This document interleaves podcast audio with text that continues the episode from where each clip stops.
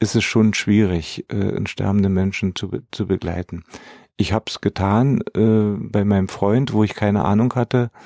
Und ich habe eine Hochachtung äh, vor vielen Krankenschwestern, vor vielen Angehörigen, die bei ihren Sterbenden bleiben und das ohne eine Hospizausbildung, einfach aus einer aus einer Haltung ähm, und darum heißt für mich auch Hospiz ist in erster Linie eine ähm, eine Haltung gegenüber schwerstkranken sterbenden Menschen.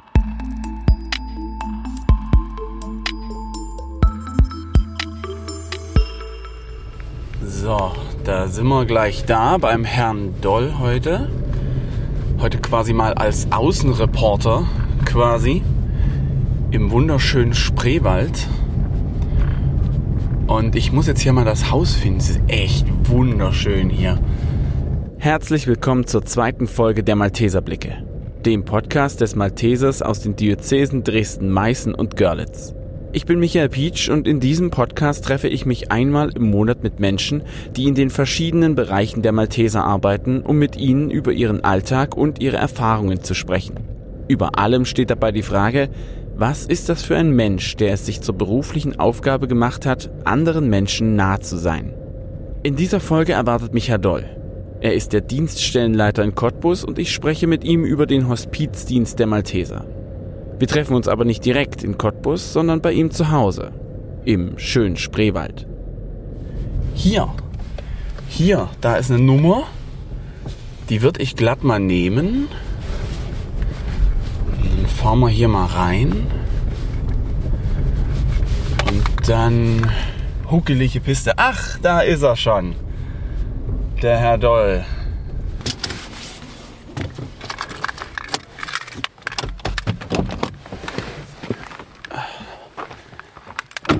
Hallo, Hallo Herr Doll. Grüße, Herr. Schön.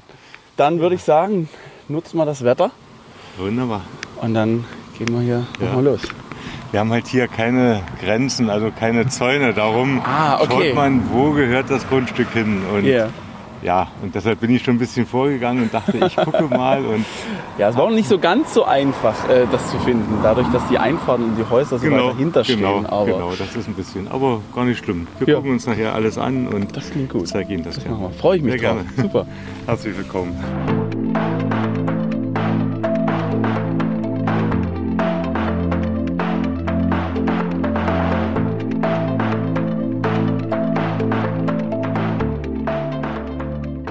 Herr Doll, schön, dass wir es jetzt geschafft haben. Jetzt sitzen wir hier improvisiert quasi ein bisschen da, Wunderbar. aber in Ihrem eigenen Haus. Ja, Ja, doch nicht in Cottbus jetzt, wie es ursprünglich mal geplant war. Herr Doll, wie geht's Ihnen? ja, ich bin schon ein bisschen aufgeregt, jetzt äh, so einen Podcast zu machen. Wusste gar nicht, was das eigentlich ist und aber schon am Telefon muss ich Ihnen sagen, äh, habe ich mich schon gefreut darauf, dass dass Sie heute herkommen und dass wir zusammen sprechen und vor allen Dingen eben über die Hospizarbeit sprechen. Was, was ist denn Hospizdienst genau? Hospiz hat, hat einen wunderbaren Ursprung äh, schon im, im Mittelalter. Ähm, war es so gewesen, dass die Hospize an den Pilgerwegen gebaut wurden, an den Kreuzungen. Und die Menschen sind halt damals äh, zu den heiligen Orten nach, ja, also Jerusalem äh, gepilgert und das nicht mit dem Auto oder Flugzeug, sondern meistens mit dem Pferd zu Fuß oder mit dem Schiff und sind da sehr krank geworden. Und man hat an diese Pilgerwege, an diese Kreuzungen, wo die Menschen zusammenströmten, Hospize gebaut. Das waren einfache Herbergen. Man nennt eben auch Hospiz Herberge oder Gastfreundschaft.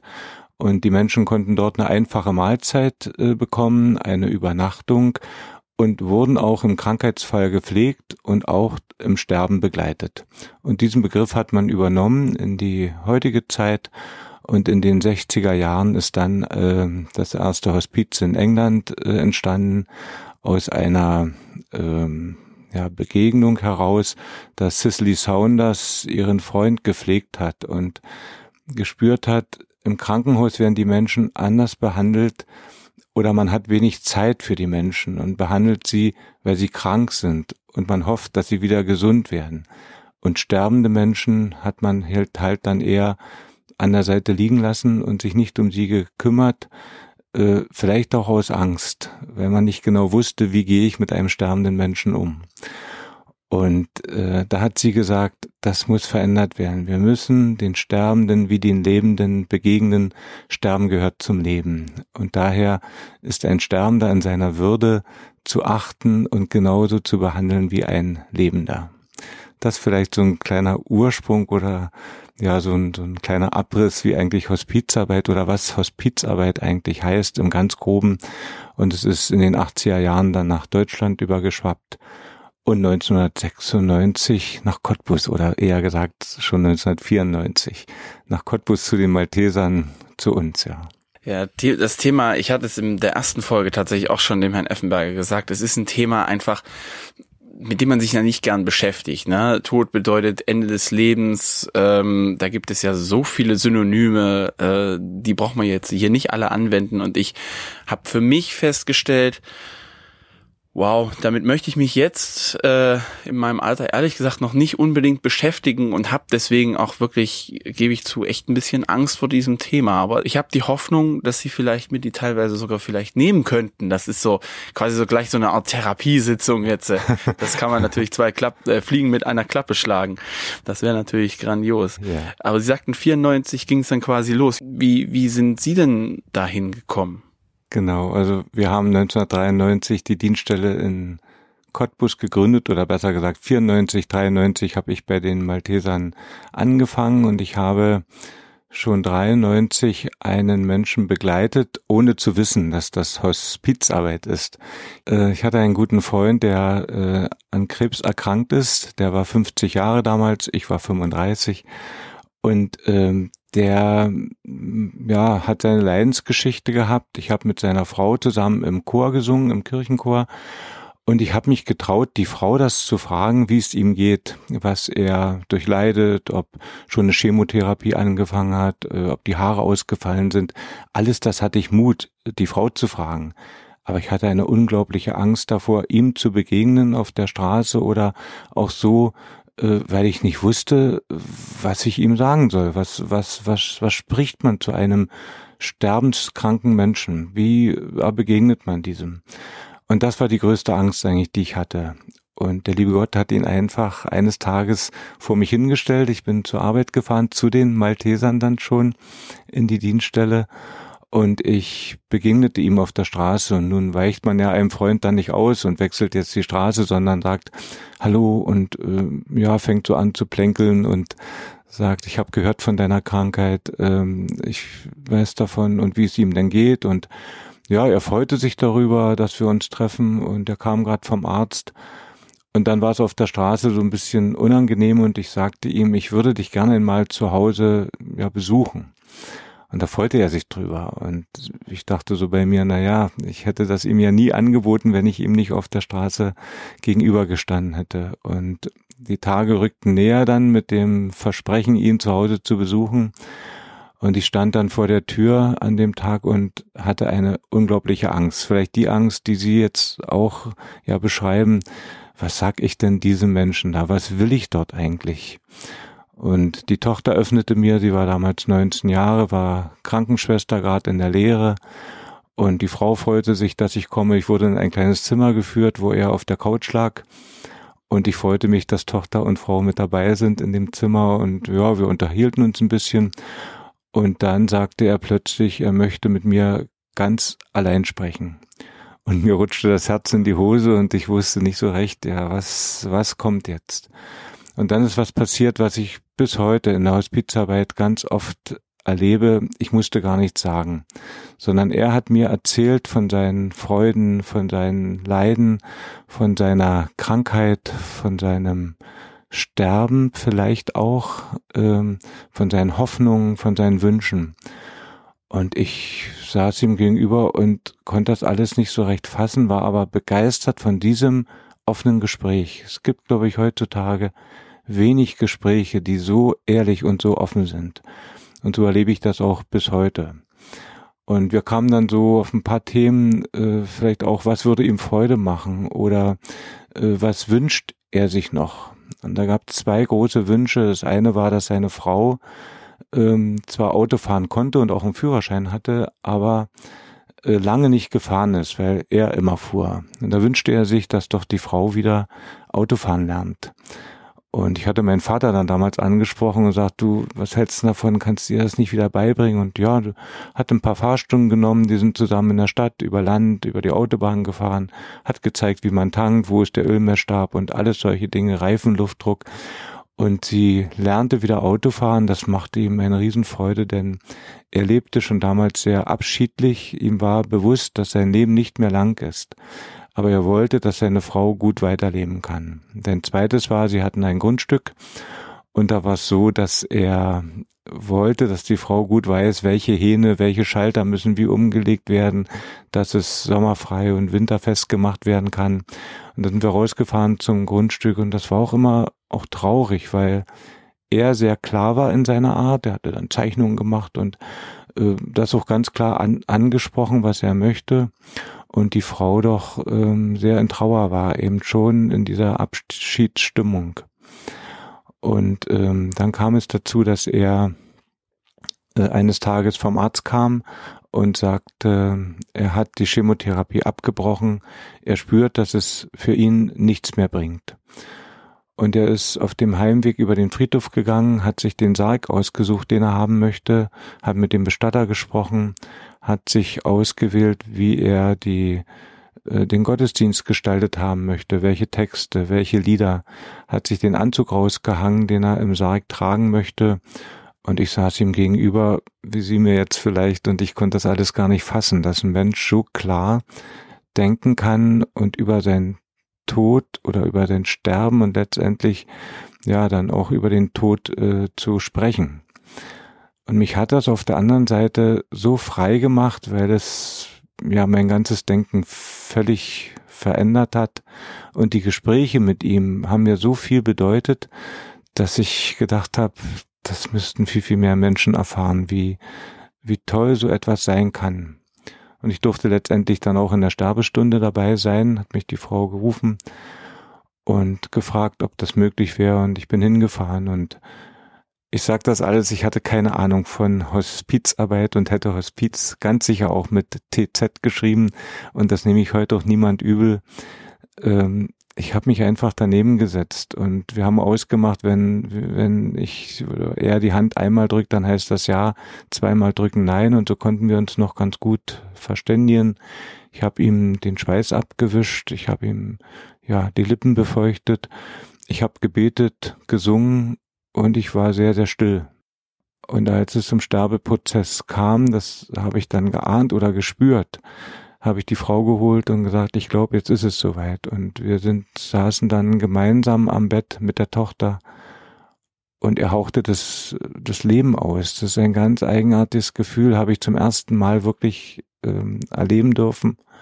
Und es war so ein, ja, dieses Aushauchen halt. Äh, und dann spürte ich, dann war diese klägliche menschliche Hülle, die dort lag, dieser Körper, der so abgemagert war, weil er einen Darmkrebs hatte äh, und sah elend aus, aber dieser Mensch selbst war noch irgendwo in diesem Raum.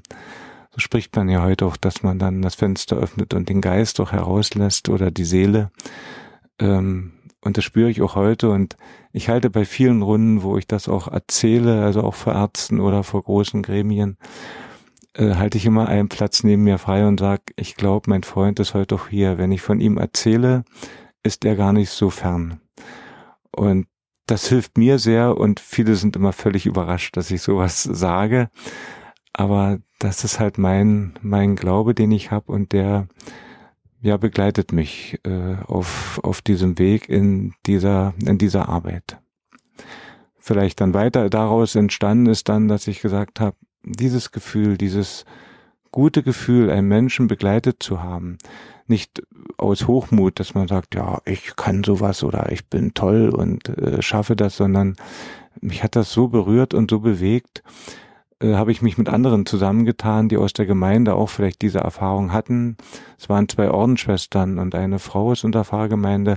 Wir waren dann schon vier und haben gedacht, wir werden mal einen Öffentlichkeitsabend machen zu dem Thema äh, Sterben, Tod und Trauer. Wer hat welche Erfahrungen? Wie könnte man die einbringen? Und könnte man daraus mehr machen, dass mehr Menschen vielleicht in eine gleiche Richtung strömen? Und wir waren jetzt vier, dann dachte ich, na gut, dann kommen vielleicht noch vier, dann sind wir acht oder vielleicht sind wir da noch zehn. Und plötzlich saßen in diesem Raum 40 Menschen. Und ich war völlig erschrocken und wusste gar nicht so recht, was, was machen wir mit diesen 40.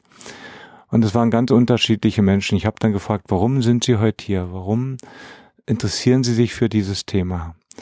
Und es waren sehr viele Krankenschwestern und Pflegekräfte, die also täglich mit diesem Thema umgehen und nicht genau wissen, mache ich das richtig, äh, begegne ich Sterbenden richtig. Die wünschen sich eine Hospizausbildung, also eine Ausbildung, Sterbende zu ja, begleiten.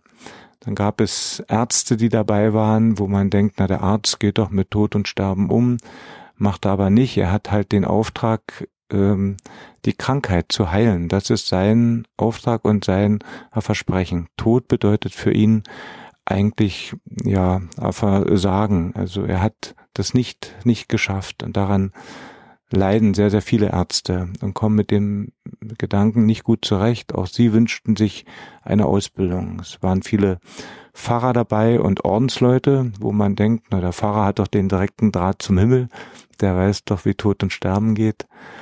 Und auch sie äh, sagen, ja, wir haben das ein Stück in der Ausbildung, aber uns fehlt diese Praxis eigentlich und das wirkliche Umsetzen. Also auch, wenn wir eine gute Ausbildung hätten, wäre das toll.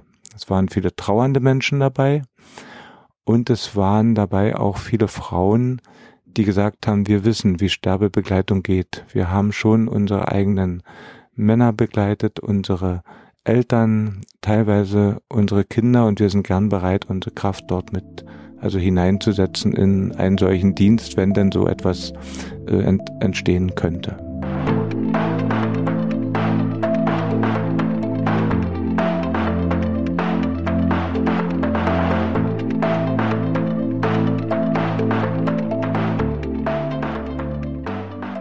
Dann ging es ja dann wahrscheinlich irgendwann los in Cottbus äh, nach dieser auch für mich gerade sehr emotionalen Geschichte. Also es ist ja wirklich Boah, kann ich mir, also ich habe zwar mal im Krankenhaus gearbeitet zum Zivildienst und äh, da war meine Aufgabe dann quasi sozusagen ähm, die Verstorbenen ähm, von der Station äh, in die Zwischen, also ja, in die Aufbewahrung, in die Zwischenlager quasi äh, zu bringen.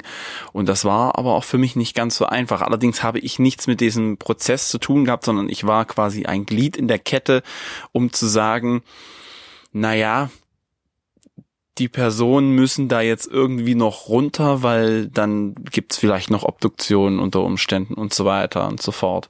Ähm, und dann jemanden da quasi runterzufahren auf einer so, so sachlichen Ebene, ist, glaube ich, nochmal was völlig anderes, als quasi jemanden in das Sterben quasi hinein zu begleiten. Und im Hospizdienst, den es ja jetzt auch bei den Maltesern äh, eben seit 94 dann letzten Endes auch gibt, wird das ja gemacht, letzten ja. Endes das Begleiten. Und gibt es da, gibt es da auch quasi die Ausbildung direkt vom Malteser? Ja, das war dann genau dieser Weg, den wir auch gingen. Äh, wir haben uns eine Ausbildung gewünscht und ich war unsicher, was es dort gibt. Aber wir sind gut beraten worden durch die Malteser in Köln. Äh, dort kam äh, Dirk Blümke und Freifrau von Spieß. Und Dirk Blümke ist heute der oberste Chef der Fachstelle Hospiz in Köln, der also alle Hospizdienste in Deutschland ja begleitet, äh, berät, der die Hospizarbeit wirklich an den Punkt gebracht hat, heute die, die, an dem wir heute stehen. Und Freifrau von Spieß, äh, Baronin Spieß, als ich das damals gehört hat, dachte ich, hui, so eine hohe Frau kommt jetzt. Aber es ist eine Frau, die, die, die eine Seele in sich trägt, die ist einfach so liebevoll, die beiden haben mit uns ähm, diese Ausbildung durchlaufen an mehreren Wochenenden. Wir waren dann 24 Frauen und Männer, die gesagt haben, wir wollen uns einer solchen Ausbildung stellen. Und wenn man so eine Ausbildung durchläuft, die hieß damals, ähm, verlasst mich nicht, wenn ich schwach werde. Äh, heute heißt sie äh, Sterbende begleiten lernen. Äh, und ähm, ich dachte so, so eine Ausbildung ist so, da steht der Lehrer vorne und dann sitzen wir in Reihe und Glied, haben unsere Hefte vor uns und vielleicht ein gutes Lehrbuch. Und dann sagt der Lehrer, wenn der Sterbende das macht, dann machen Sie das. Und wenn er das macht, dann machen Sie das. Und dann war das gar nicht so, sondern diese Ausbildung ähm, gliedert sich in zwei große Schritte oder in zweimal acht Schritte und hangelt sich etwas an der, nicht etwas, sondern an zwei biblischen ja, Geschichten lang. Einmal an der Emmos-Geschichte und dann kommen so diese ganzen Themen ähm, mitgehen, ähm, da bleiben, loslassen. Also alles, was im Sterbeprozess auch durchlaufen wird. Und es geht in erster Linie eigentlich nicht unbedingt gleich um die Begleitung von Sterbenden, sondern die Auseinandersetzung mit dem eigenen Leben und Sterben.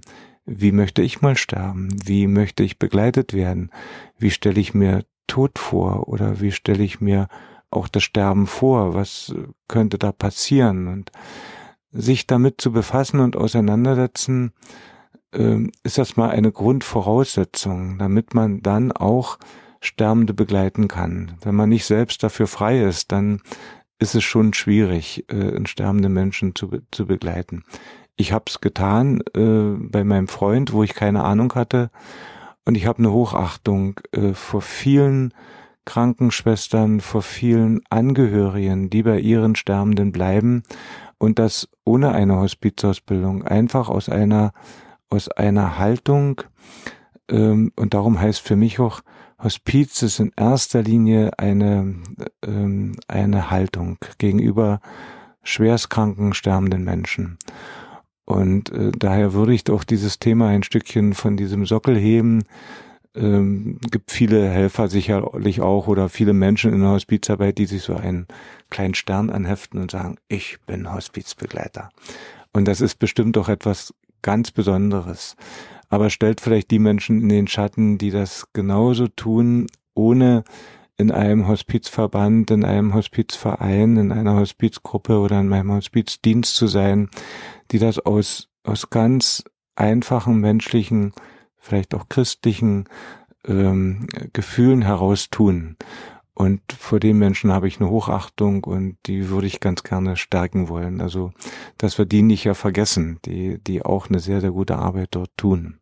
Wer macht denn bei ihm im Hospiz alles diese Arbeit? Also Sie haben jetzt gesagt Krankenschwestern letzten Endes, ja. ausgebildete ähm, Fachkräfte dann in dem Falle natürlich. Wen gibt's denn dann noch? Also äh, vielleicht muss ich so noch sagen, wir sind dann fertig gewesen mit dieser Ausbildung und in der Ausbildung waren Lehrer, äh, Bürokräfte, Autoschlosser, was ich ebenfalls bin, gelernter, äh, bis hin zu Eisenbahnern oder natürlich auch Krankenschwestern, Pfleger, äh, Ordensleute. Äh, wir hatten evangelische Pfarrer dabei. Äh, also eine ganz bunte Mischung von Menschen aus allen Berufen, aus allen Konfessionen, auch konfessionslose Menschen ähm, und ein ganz breites Band an Helfern. Also Sie sagten, Sie sind Schlosser gewesen, auch praktizierend vorher? Ja, ja, ja. ja. Ich also bin also völlig, also das ist ja quasi was völlig anderes. Ja, darum der Mut. Also vielleicht sagen Sie am Ende, ich werde Hospizbegleiter und mache neben meinem Podcast noch äh, solche Dinge. ähm, das ist gar nicht so abwegig, wenn man ganz schnell in so eine Situation kommen kann. Ja, ich bin äh, gelernter Autoschlosser, habe viele Jahre äh, in einer Trabant-Werkstatt gearbeitet, also kannte den Travi von Kopf bis Fuß und äh, wir haben alle Teile auseinandergenommen. Also ich konnte den, will jetzt nicht sagen im Schlaf, aber fast auseinanderbauen und wieder zusammensetzen.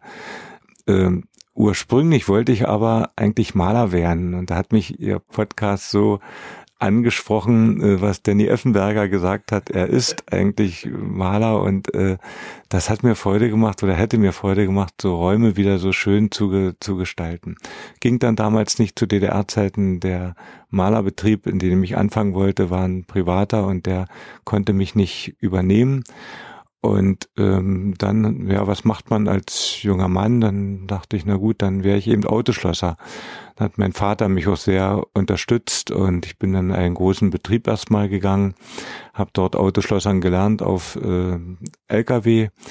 Es war nicht so eine schöne Zeit. Dann kam die Armeezeit dazwischen, anderthalb Jahre. Und dann hatte ein Freund so eine eigene Werkstatt, der Vater, diese Trabi-Werkstatt und fragte mich, ob ich zu ihm komme. Und dann bin ich dorthin gegangen und habe dort gearbeitet, ähm, zwölf Jahre lang.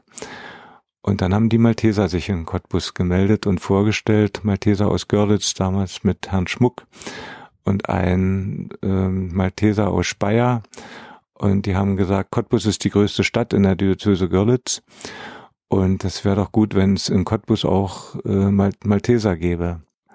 Jetzt haben Sie das ja dann angefangen und ähm, Sie sind ja dann, kann man sagen, aufgestiegen oder waren Sie gleich quasi der Leiter der Hospizarbeit?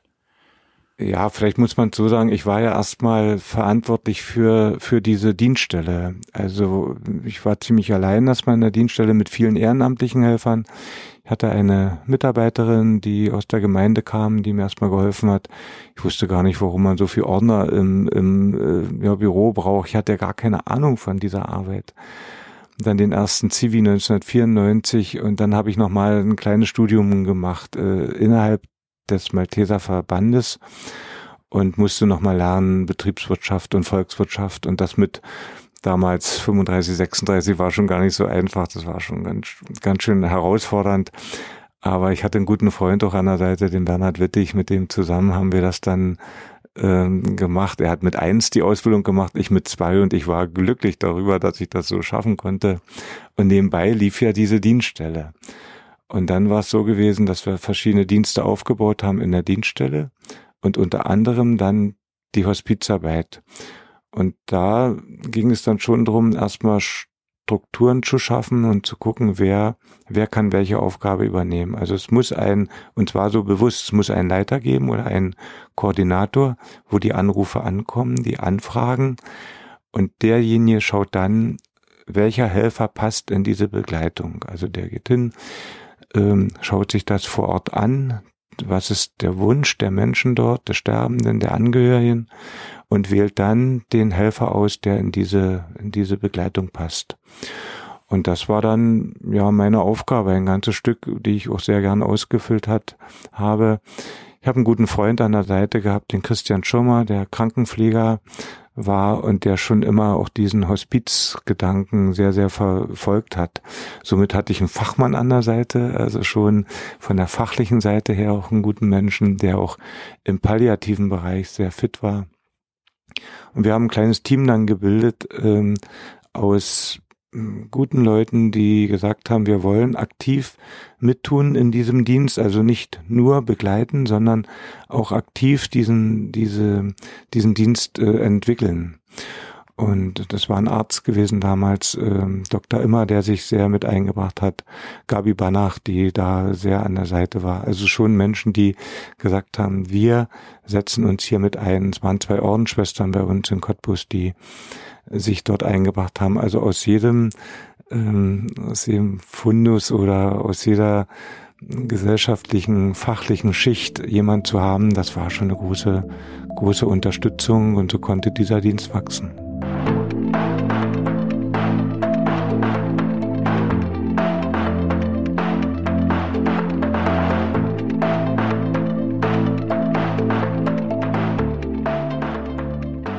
Wie verläuft denn Ihr Tag und wie verläuft denn eigentlich auch dann ein Tag im, äh, in der Hospizeinrichtung? Hm.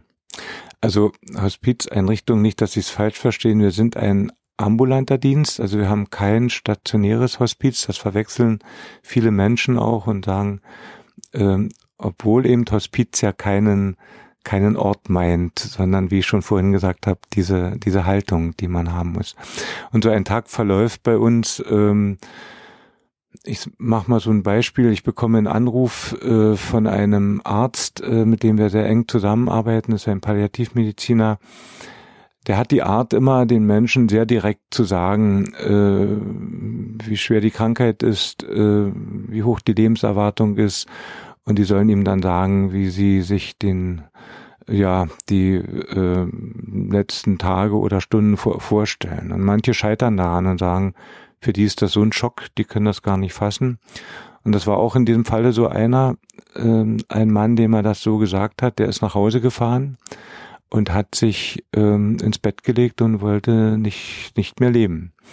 Und da rief mich dann der Arzt an und sagte, Doll, ich glaube, ich habe wieder ein bisschen Mist gemacht oder vielleicht einfach zu offen gehandelt. Aber es ist ja schön, dass er es selber mitbekommen ja, hat. Dass ja, er sich ja. dann quasi an Sie wendet, weil Sie ja dann quasi auch vom Fach sind. Genau, ich darf das ihm auch sagen und er weiß das auch. Und ich sage ihm manchmal, ich würde das ein bisschen anders machen, wobei er sagt, er kann es nicht anders. Das ist, er muss mit dieser Ehrlichkeit äh, rauskommen das finde ich auch auf einer Seite gut, auf der anderen Seite kann man das auch behutsamer machen. Gibt es gute Möglichkeiten. Jedenfalls war das so und da ging es ihm drum, die Frau hat von dem Zeitpunkt an gesagt, sie geht nicht mehr arbeiten, sie kümmert sich um ihren Mann zu Hause. Und er wünschte sich eine Unterstützung für die Frau. Der Mann war gut versorgt durch einen palliativen Dienst, durch eine äh, spezialisierte ambulante Versorgung, dass er auch zu Hause alle Möglichkeiten hatte, ähm, dort äh, versorgt zu sein, aber für die Frau wünschte er sich jemand. Und dann habe ich die Telefonnummer bekommen von der Frau, ich rief dort an und dann sagte sie, sie freut sich, wenn ich komme, dann haben einen Termin ausgemacht. Ich fahre dorthin und schaue mir das vor Ort an, die Begleitung, um was geht es. Und ich stehe vor der Tür immer noch mit diesem, ja, mit der kleinen Angst zu sagen, was erwartet mich hinter dieser Tür. Und die Frau öffnet mir mit einem Schälchen Suppe in der Hand und sagt, freut sich, dass ich komme, aber sie würde ihrem Mann schnell noch was zu essen geben. Und dann sagt sie, kommen Sie ruhig mit, Sie können gern, wenn man sehen. Dann komme ich in das Zimmer und dann schaue ich mich um dort und schaue, was, was braucht dieser Mensch. Der freut sich, dass ich komme. Ich sehe aber auch schon, dass er vielleicht nicht mehr lange zu leben hat, denn er ist sehr gezeichnet von seiner Krankheit, ähm, hat kaum noch äh, Anteil an der Außenwelt, also keine große Freude mehr, dass er sagt, er kommt noch groß in Kontakt. Das sind immer so Anzeichen, dass man schon spürt, aha, hier ist schon vielleicht bald die Sterbestunde auch da. Und dann klingelt es an der Tür, kommt ein Arbeitskollege und der ist plötzlich für ihn da und ich kann mich mit der Frau zurückziehen, mit ihr sprechen. Sie weint viel, erzählt von ihren Sorgen und auch Hoffnungen und Nöten. Und ja, und wir besprechen so, was ist eigentlich der Auftrag für uns als Hospizdienst? Was sucht sie für sich und ihren Mann? Und es wird deutlich, dass sie zwei Begleiter braucht. Ich fahre zurück in die Einrichtung, suche den Hospizbegleiter aus, der dort reinpassen würde und ja, organisiere die Begleitung, dass es losgehen kann, dass jemand dort in diese Sterbebegleitung geht und die Begleitung der Frau. Werden dann tatsächlich immer gleich Sie gerufen, quasi als äh, Leitung, oder sagt man auch mal ganz kurz, du, sorry, ähm, also dann an der Dienststelle zu sagen, ähm, ich habe gerade keine Zeit, kannst du dir das vorher mal anschauen, dann berichtest du mir und dann entscheiden wir im Team weiter? Oder sind Sie schon tatsächlich immer der Erstkontakt? Also jetzt nicht mehr, weil ich ja auch diesen gesamten Dienst leite, dann ist man schon ein Stück raus und hat einen Koordinator für diesen Dienst. Also der Koordinator des Hospizdienstes hat diesen Auftrag, loszugehen und sich jede Begleitung anzuschauen und den Auftrag zu klären. Was ist unser Auftrag? Ich als Leiter ähm, habe sicherlich heute noch eine ganz andere Aufgabe, also gut zu schauen, wo kriegen wir Spendenmittel her, äh, Förderanträge zu stellen, äh, mit Helfern zu telefonieren, wobei das auch die Aufgabe des Koordinators ist. Also als Leiter ist man, hat man nochmal einen ganz anderen Überblick über mehrere Dienste, die man vielleicht auch führt und begleitet und dort eher für die Hospizkoordinatoren auch zuständig ist. Und da müsste man vielleicht auch wissen, dass wir ähm, von diesem Kleindienst Cottbus, den ich zu Anfang koordiniert habe, ja gewachsen sind, sind einfach ein ganzes Stück größer geworden. Wir sind, haben uns so ausgeweitet, sind so groß geworden mit dieser Hospizarbeit, so dass wir in der Niederlausitz ein, ein riesen, riesen Versorgung machen können. Wir sind dort jetzt äh, vier Koordinatoren und ähm, und haben etwas über 100 ehrenamtliche Helfer, die damit äh, tätig sind. Und vielleicht nur eine kleine Zahl, wir haben ähm, circa 200 Menschen im vergangenen Jahr begleitet. Also es ist schon eine sehr, sehr große Zahl auch. Haben Sie da noch viel Kontakt quasi zu Sterbenden an sich jetzt in Ihrer eher administrativen Position? Hatte ich jetzt lange nicht. Ich mache es in der Vertretung und ich bin dankbar, wenn ich ab und zu mal gerufen werde und das auch tun darf.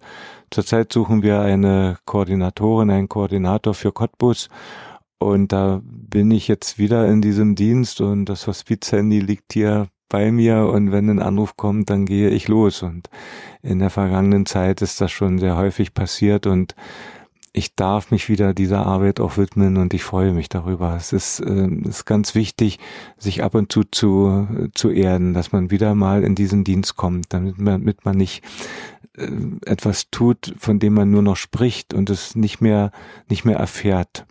Daher finde ich es wichtig, dass wir ab und zu auch als Leitung ähm, in die eigentliche Sterbebegleitung auch mal wieder gehen. Das ist sicherlich ein großer zeitlicher Aufwand, aber es ist sehr, sehr heilsam, diese Erfahrung zu machen. Wenn Sie jetzt viel mit den, mit Sterbenden zu tun haben, was, ja, was bringt Sie denn da quasi wieder runter? Also Stichwort Psychohygiene, wie, mhm ähm, kommen Sie damit klar? Wie kommen vielleicht auch Mitarbeiter damit klar? Also was tun Sie vielleicht auch für Mitarbeiter, damit es denen quasi gut geht? Ja, das ist eine ganz äh, wichtige Frage. Also es ist ja so, wir, wir nehmen ja dieses Leid doch ein ganzes Stück mit in unseren Alltag, ähm, in unsere Häuser, in unsere Wohnungen, in unsere Familien. Ähm, wir trennen das strikt hier zu Hause. Meine Frau möchte von dem Thema auch nicht viel hören. Und es ist ähnlich wie sie sagt, das könnte ich nicht und das, da würde ich mich auch nicht einlassen. Daher ist bei uns zu Hause das eher nicht Thema und das ist genauso diese Psychohygiene, die ich brauche. Der Garten, dieses Ankommen hier im Spreewald, äh, das Beisammensein mit meiner Frau und andere Themen. Ein großes Thema ist für mich auch meine Familie, meine Tochter, Schwiegersohn und meine beiden Enkelkinder. Es ist eine Freude, nochmal so Familie zu erleben, dieses lachende Leben und diese Freude, das hilft mir sehr. Und wir haben gute Supervision, also bieten unseren ehrenamtlichen Begleitern Supervision, Fallbesprechung, ganz enge Begleitung an. Also das ist vielleicht der Vorteil auch einer Hospizgruppe oder eines Hospizdienstes, dass die Menschen sich untereinander kennen und mögen und der eine zum anderen kommen kann und sich austauschen kann über sein Erlebnis, über das, was ihn bewegt. Er kann professionell durch eine Supervision begleitet werden. Es kann in einer Fallbesprechung aufgearbeitet werden. Und das Gute ist auch die gute Ausbildung, die wir haben, macht das Sterben ähm, die meisten Menschen, das muss man so ehrlich auch sagen, sterben nicht unter großen Qualen und nicht, äh, wie sich das manche so vorstellen, vielleicht so äh, Riesenschmerzen und, und äh, dramatisch irgendwie, sondern eher still und leise. Und es sind eben auch sehr, sehr viele alte Menschen, die sterben. Da ist so dieser Sterbeprozess äh, den, den, den kann man gut begleiten, das haben wir gelernt und das gehört zu uns. Und dann gibt es diese Ausnahmen, diese besonderen Sterbebegleitungen, wo kleine Kinder, junge Familien sind, ähm, die einen schon sehr, sehr auch ans, ans, ans Herz gehen und da braucht man dann schon eine bessere Begleitung. Selbst auch. Mhm. Und auch für die Helfer. Sie hatten gesagt, Sie sind auch katholischer Christ. Wie hilft Ihnen da der Glaube während der Arbeit? Also mir hilft der unglaublich, weil ähm, also ich muss mal so sagen, ich ich habe das Gefühl, dass Menschen, die einen Glauben haben, anders sterben als Menschen, die keinen Glauben haben. Das ist eher, ja, das ist eine Erfahrung, die ich auch mache. Ähm, ich ich habe meinen Vater ganz eng begleitet, der äh, vor sieben Jahren gestorben ist, 2013 ähm, das war eine ganz nahe Begleitung, wo ich, wo ich ja das ganz wichtig empfinde, dass wir äh, so gottesfürchtig sind und an Gott glauben. Und wir haben, ich lebe eben auch aus einer Hoffnung heraus, dass uns ein, ja, ein gutes Leben bei Gott erwartet. Das ist meine Überzeugung. Und wenn Sie in der Begleitung sind und vor allen Dingen Menschen, die vielleicht nicht gläubig sind, aber am Ende des Lebens diese Frage stellen, wo gehe ich hin? Was erwartet mich? Und ich sie frage, was denken Sie denn, was Sie erwartet? Kommt ganz oft, ich glaube, dass es etwas um uns gibt, viele beschreiben es nicht als Gott, aber als Allmacht, als sie können es nicht beschreiben genau, was uns umgibt. Aber ähm, mein Glaube hilft mir sehr, dass ich sage, wir begegnen Gott im anderen Menschen. Und da finde ich diese Arbeit einfach wunderbar. Ähm, ich, ich darf das, ich darf tätige Nächstenliebe wirklich leben, ganz, ganz eng und das bei schwerstkranken, sterbenden Menschen. Ähm, ich ich, ich finde überhaupt da die, äh, die Malteserarbeit, ähm, dass es noch ein katholischer Träger ist, ähm, ist die Möglichkeit, die Kirche in die Welt zu tragen. Also wir können unseren Glauben auch ein ganzes Stück weitergeben. Das gelingt mir vielleicht auch als Autoschlosser, indem ich ja liebevoll mit den Kunden umgehe und denen auch in Gesprächen und vielen Dingen sehr nah bin. Ich spreche über meinen Glauben auch sehr offen und ehrlich. Das ist aber auch im Laufe des Lebens entstanden, muss ich sagen. Ich war zu Anfang auch nicht so offen. Aber zum einen durch diese Arbeit, aber auch die Malteserarbeit, dieses Tun, äh, bin ich sehr offen und spreche auch in Weiterbildung das an, dass ich katholischer Christ bin, aus dieser Haltung heraus auch lebe und äh, arbeite und das nehmen mir auch sehr, sehr viele ab und sagen, ja, das spürt man bei ihnen. Man hat es auch gerade gesehen, was man nicht im Podcast gesehen hat, als ich sie darauf angesprochen habe. Die haben gestrahlt regelrecht. und das ist etwas, was ich bei vielen Christen äh, tatsächlich auch sehe, die das wirklich richtig leben. Die strahlen das regelrecht aus.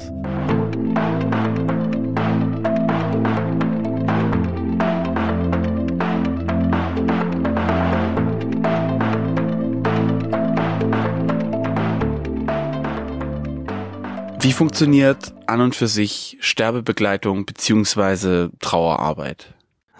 Das ist auch immer eine spannende Frage. Also viele, wenn wir auf eine Station kommen, also zum, in, ins Altenheim oder so, und dann äh, sagen wir, wir sind von, vom Hospizdienst und begleiten Frau Müller.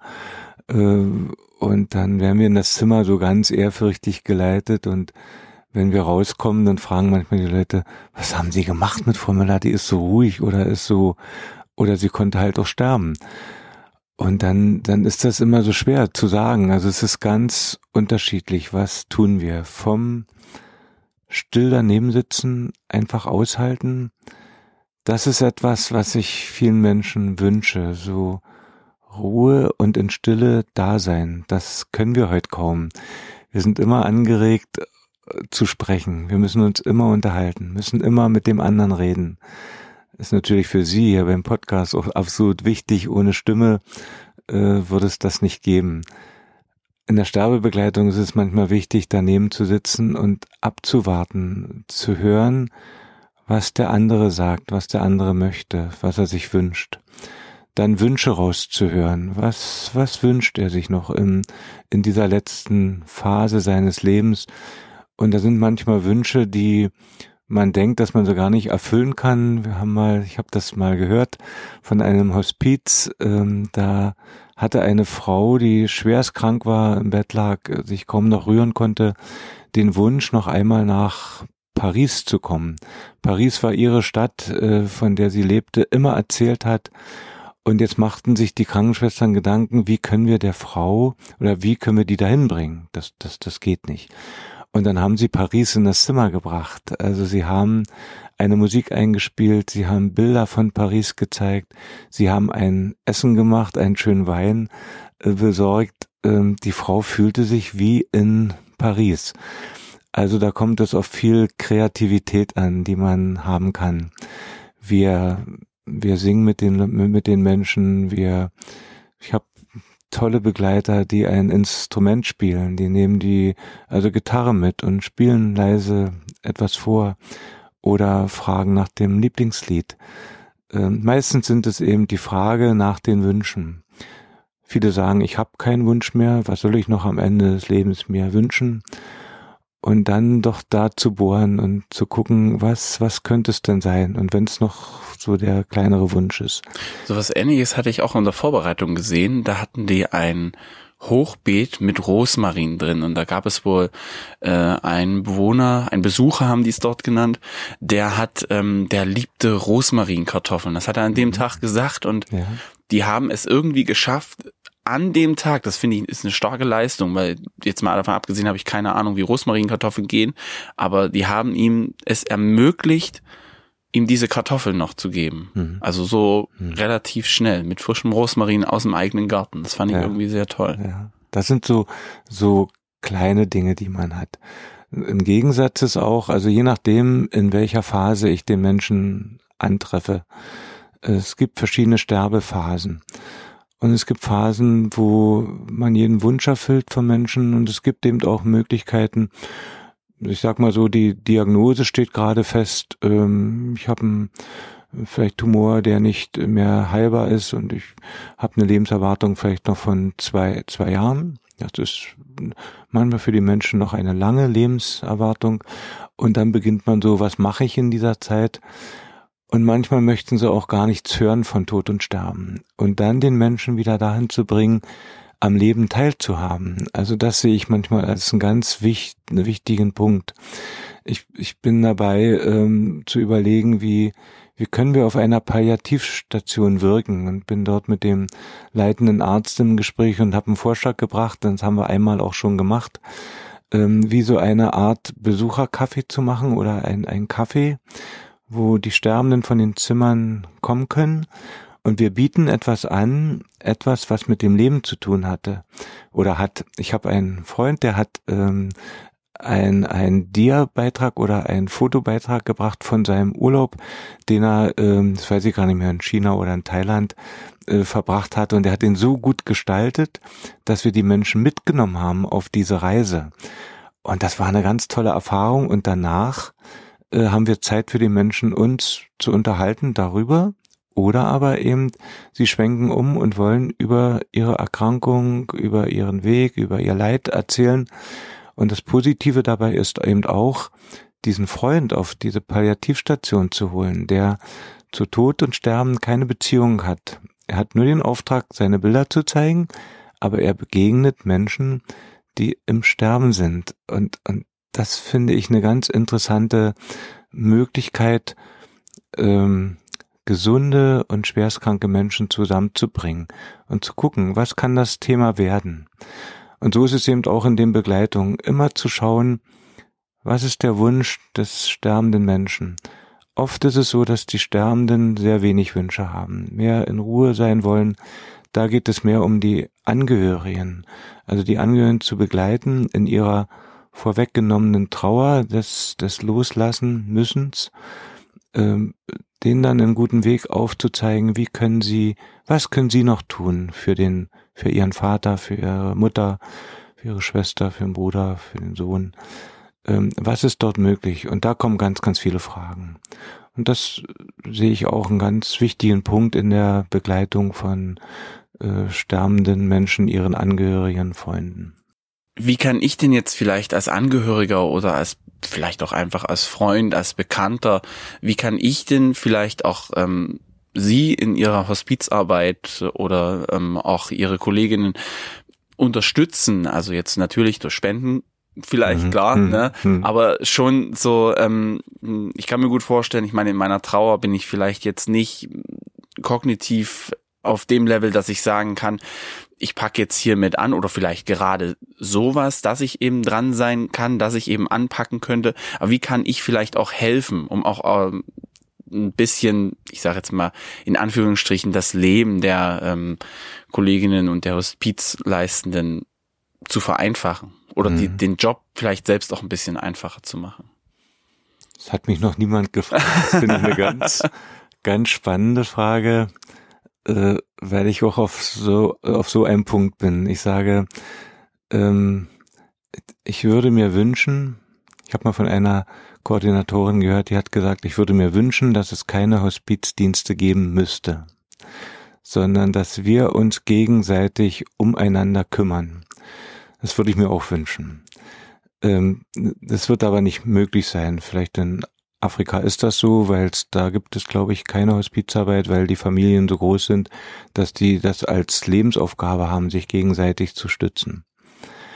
Ähm, in Deutschland wird es vielleicht immer so sein, dass es das geben darf. Ich sage mal nicht muss, sondern eher darf. Äh, und ich würde mir wünschen, oder so ist es auch, wenn ich in die Hospiz, in der Hospizarbeit bin, wir sind nur ein Teil dieses gesamten Systems. Also um diesen sterbenden Menschen sind in erster Linie die Angehörigen. Und wenn Sie als Angehöriger sprechen, wie kann ich das unterstützen, würde ich mir wünschen, dass Sie sich einlassen ein Stück auf diese Begleitung, uns fragen, was kann ich tun, was könnte ich tun jetzt am, am Sterbebett.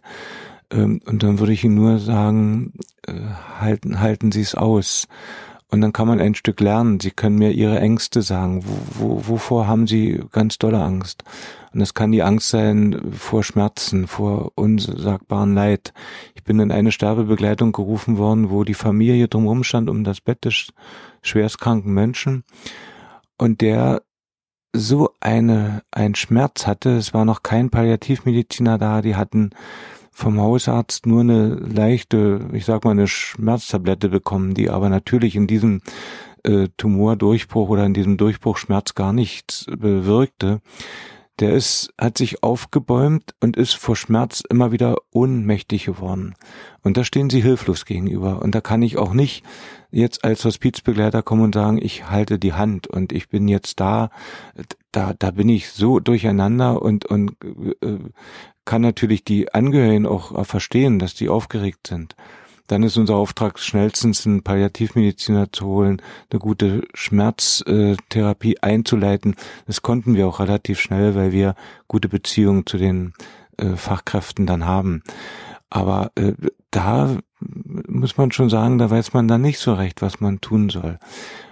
Und zum Beispiel, ich habe so ein Beispiel, wo eine Familie war, die äh, sich absolut um die Mutter gekümmert haben, die, die sterbend war und die nach Hause wollte. Und die haben sie nach Hause geholt. Und dann habe ich das Ehepaar erstmal ein Stück spazieren geschickt, weil die völlig durch den Wind waren. Die wussten vor lauter Aufregung gar nicht, was sie jetzt machen, machen sollen. Und dann habe ich ähm, gesagt, es wäre gut, wenn sie erstmal spazieren gehen, dass sie erstmal sich ein Stück Freiraum nehmen.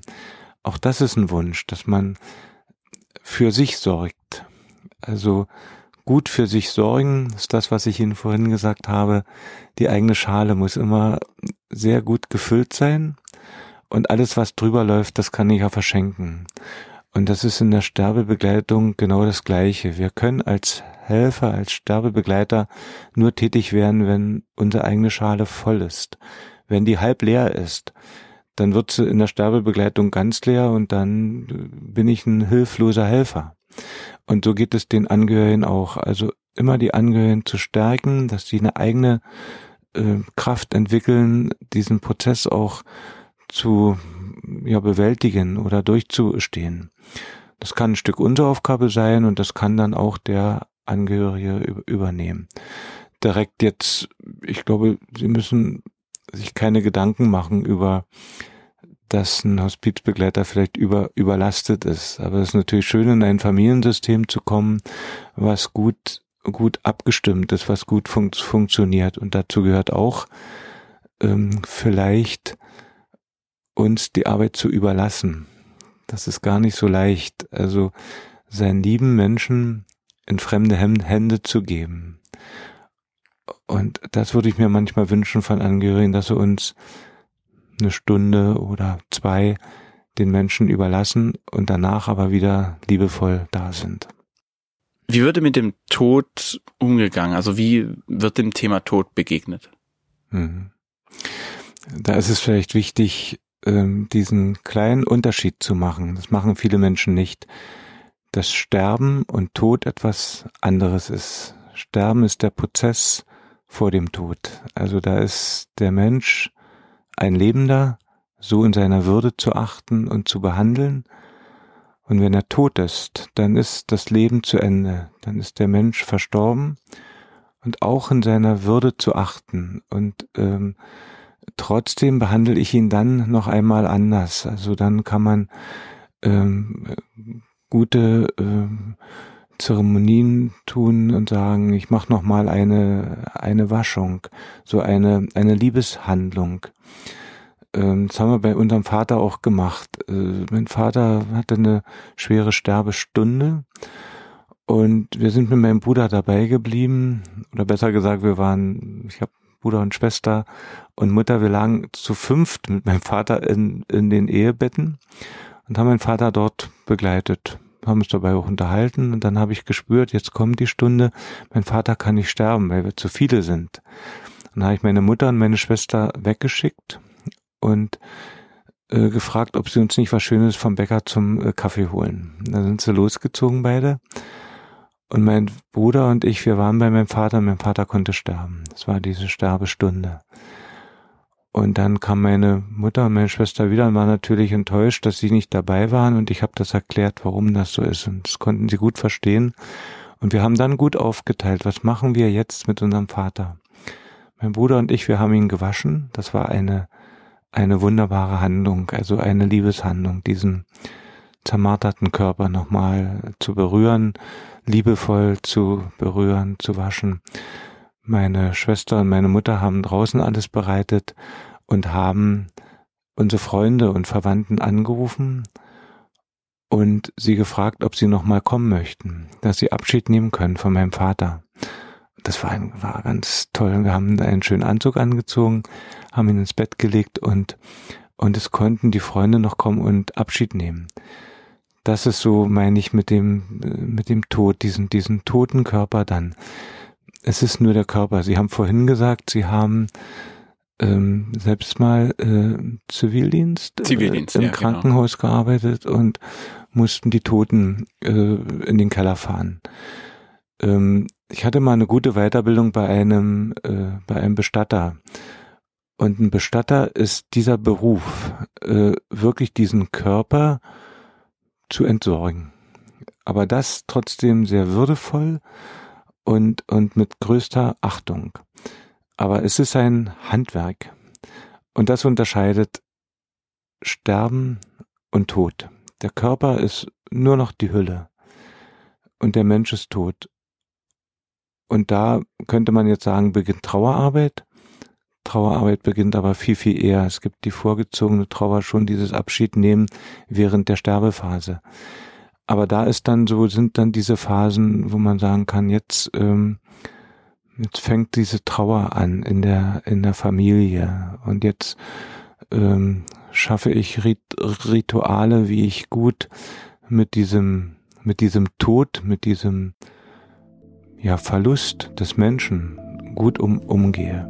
Aber es ist, macht den Unterschied, Sterben und Tod.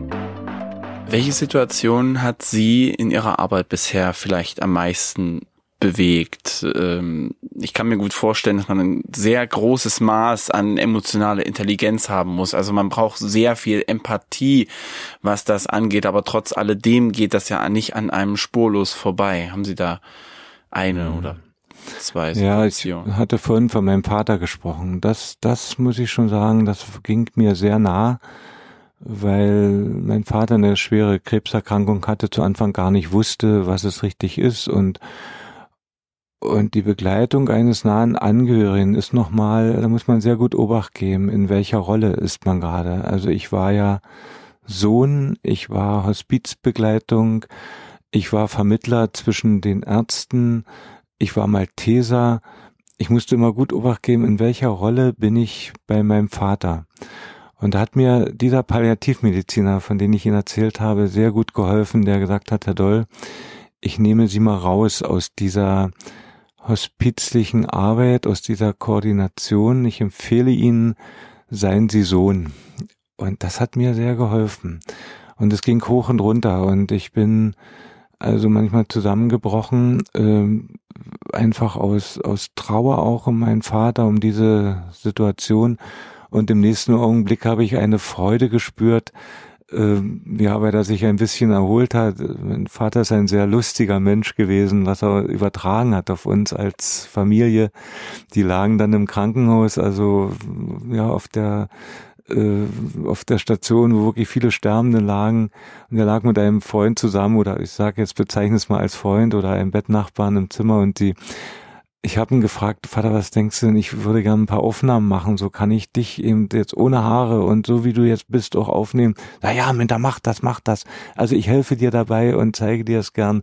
Dann haben die beiden also Grimassen geschnitten im Bett und äh, lagen eben, wie sie sich schlecht fühlen und äh, guckten dann ganz ernst und dann wieder ganz blöd oder ganz freudig und diese Aufnahmen habe ich eben und die hat er mir geschenkt oder auch so die Umarmung mit äh, mit unserer Mutter das ist ähm, so er ohne Haare in seiner ja mit seiner Chemotherapie äh, das sind Bilder die vergesse ich nicht und die behalte ich auch und ich sage immer, ähm, ich habe meinen Vater doch viel in seiner Krankheit begleitet.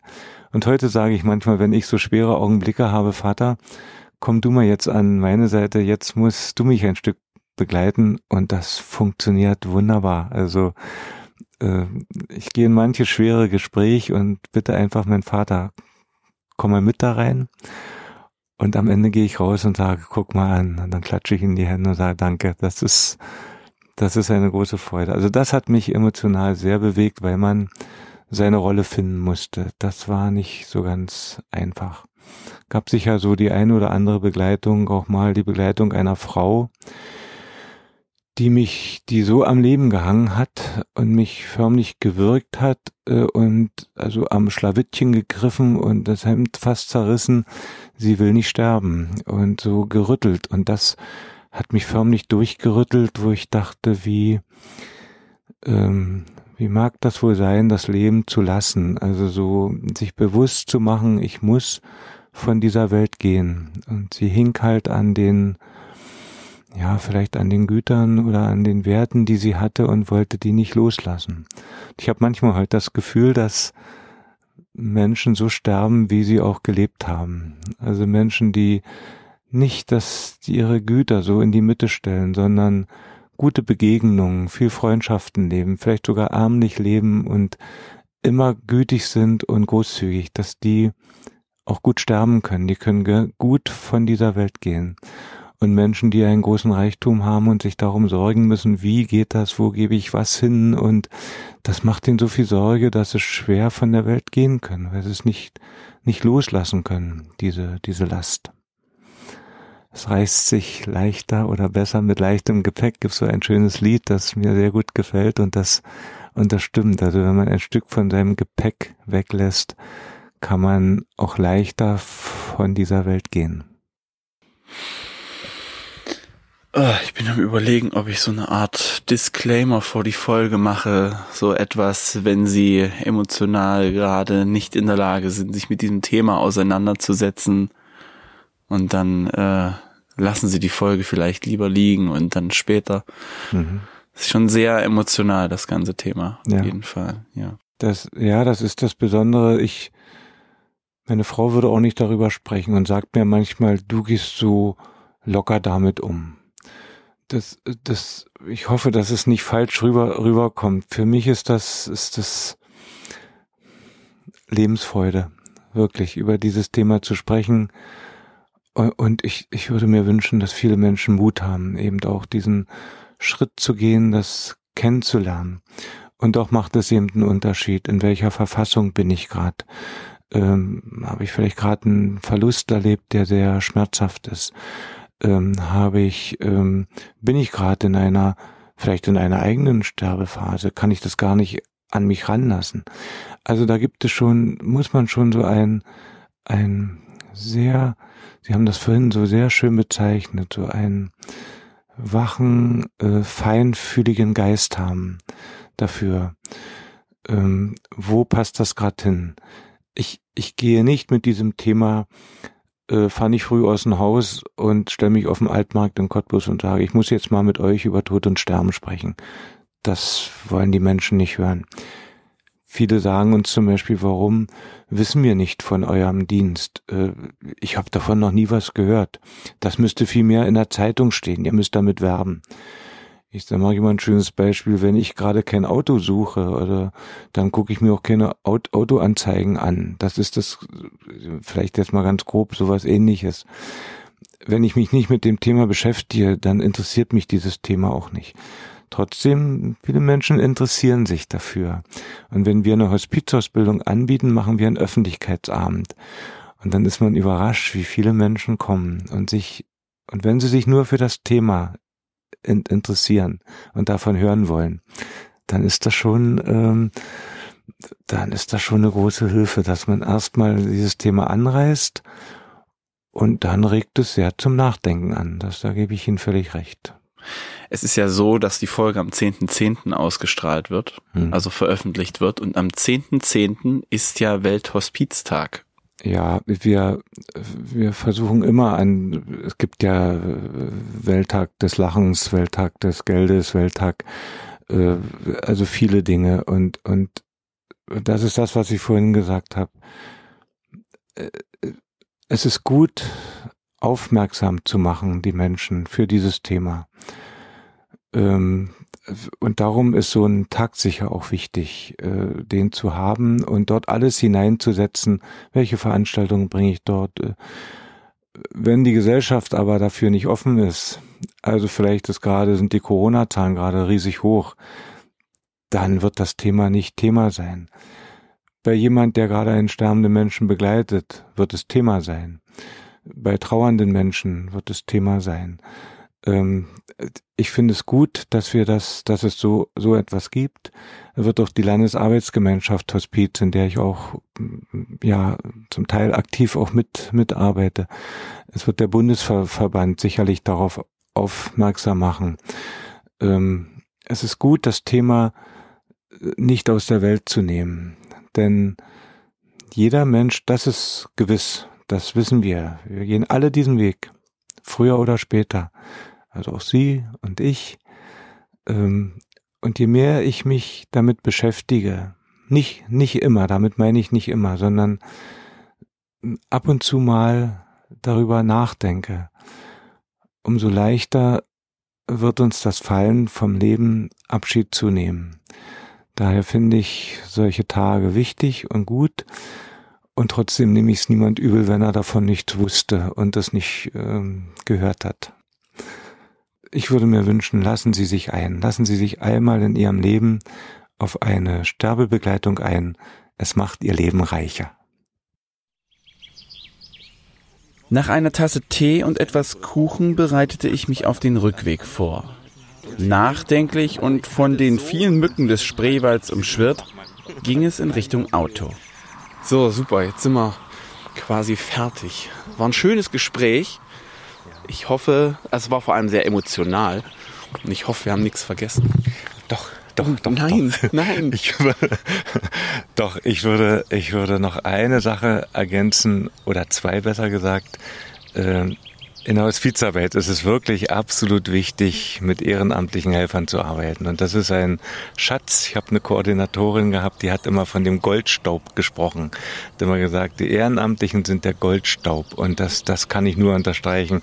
Wir sind dankbar für diesen Goldstaub. Und ein zweites, wir haben eine super Referentin bei uns in der Hospizarbeit, die uns so gut begleitet, uns Koordinatoren, die Leitenden wie die Koordinatoren. Wir fühlen uns so beherbergt ähm, bei Frau Angelika Blochwitz und dafür möchte ich einfach mal Danke sagen. Das unterstützt uns gut. Das war mir noch wichtig. Stimmt, das hält, ja, stimmt. Frau Blochwitz, den Namen habe ich auch schon gehört äh, in Vorgesprächen tatsächlich. Also da müssen wir die müssen wir, glaube ich, tatsächlich nochmal vorhin. Und das mit dem Goldstaub finde ich tatsächlich, das ist ja eine wirklich tolle Metapher. Also das, das kann man, glaube ich, gar nicht besser, besser ausdrücken, tatsächlich. Dann bedanke ich mich bei Ihnen recht herzlich für die Zeit, die wir uns, die wir uns da zusammensetzen konnten und äh, wir genießen Sehr jetzt noch ein bisschen das Wetter. Herr Pietsch, ich möchte Ihnen ganz herzlich danken. Sie haben eine Art ähm, es ist leicht, so einen Podcast zu machen. Man hatte am, am Anfang immer so ein bisschen Vorstellung, wie wird das, was ist das für ein Mensch? Man hört nur am Telefon und dann tritt er einem gegenüber. Ich kann nur allen sagen, die das machen, ähm, Es ist super. Es ist eine, eine, eine Begegnung mit einem Menschen, was euch allen Spaß machen wird. Herzlichen Dank Ihnen, Herr Pietsch. Vielen Dank.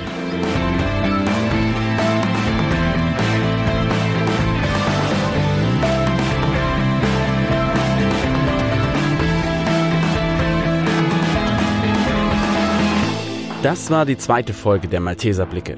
Wer möchte, darf zu dieser Folge sehr gern Feedback geben. Entweder direkt oder über eine Bewertung bei iTunes. Wer uns weiterhin unterstützen möchte, teilt diese Folge in den sozialen Medien wie Twitter, Facebook oder Instagram. Informationen zu dieser und den nächsten Folgen sind unter www.malteser-dresden.de zu finden. Ich bin Michael Pietsch und ich freue mich schon auf die nächste Folge. Bis dahin, ciao.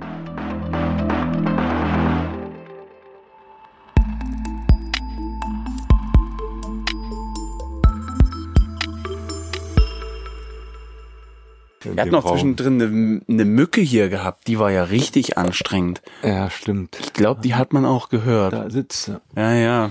Wollen wir die noch, wollen wir die noch schnell? Ja. ja wir können sie auch lassen. Das ist authentischer. Ja, die gehört hierher in den Spreewald. Genau, die, die gehört Mücke. hierher. Ja. ja, und wenn sie die Aufnahme stört. Dann. Sowas. Okay. Das ist die Podcast-Mücke. Die Podcast-Mücke. Ja. Wir müssen ihr einen Namen geben. Ja. Nennen wir sie Herbert. Herbert ist gut. Herbert, Herbert die Mücke. Oder, oder ja doch, Herbert klingt gut. Herbert die Podcast-Mücke. So. Gehört in den Spreewald.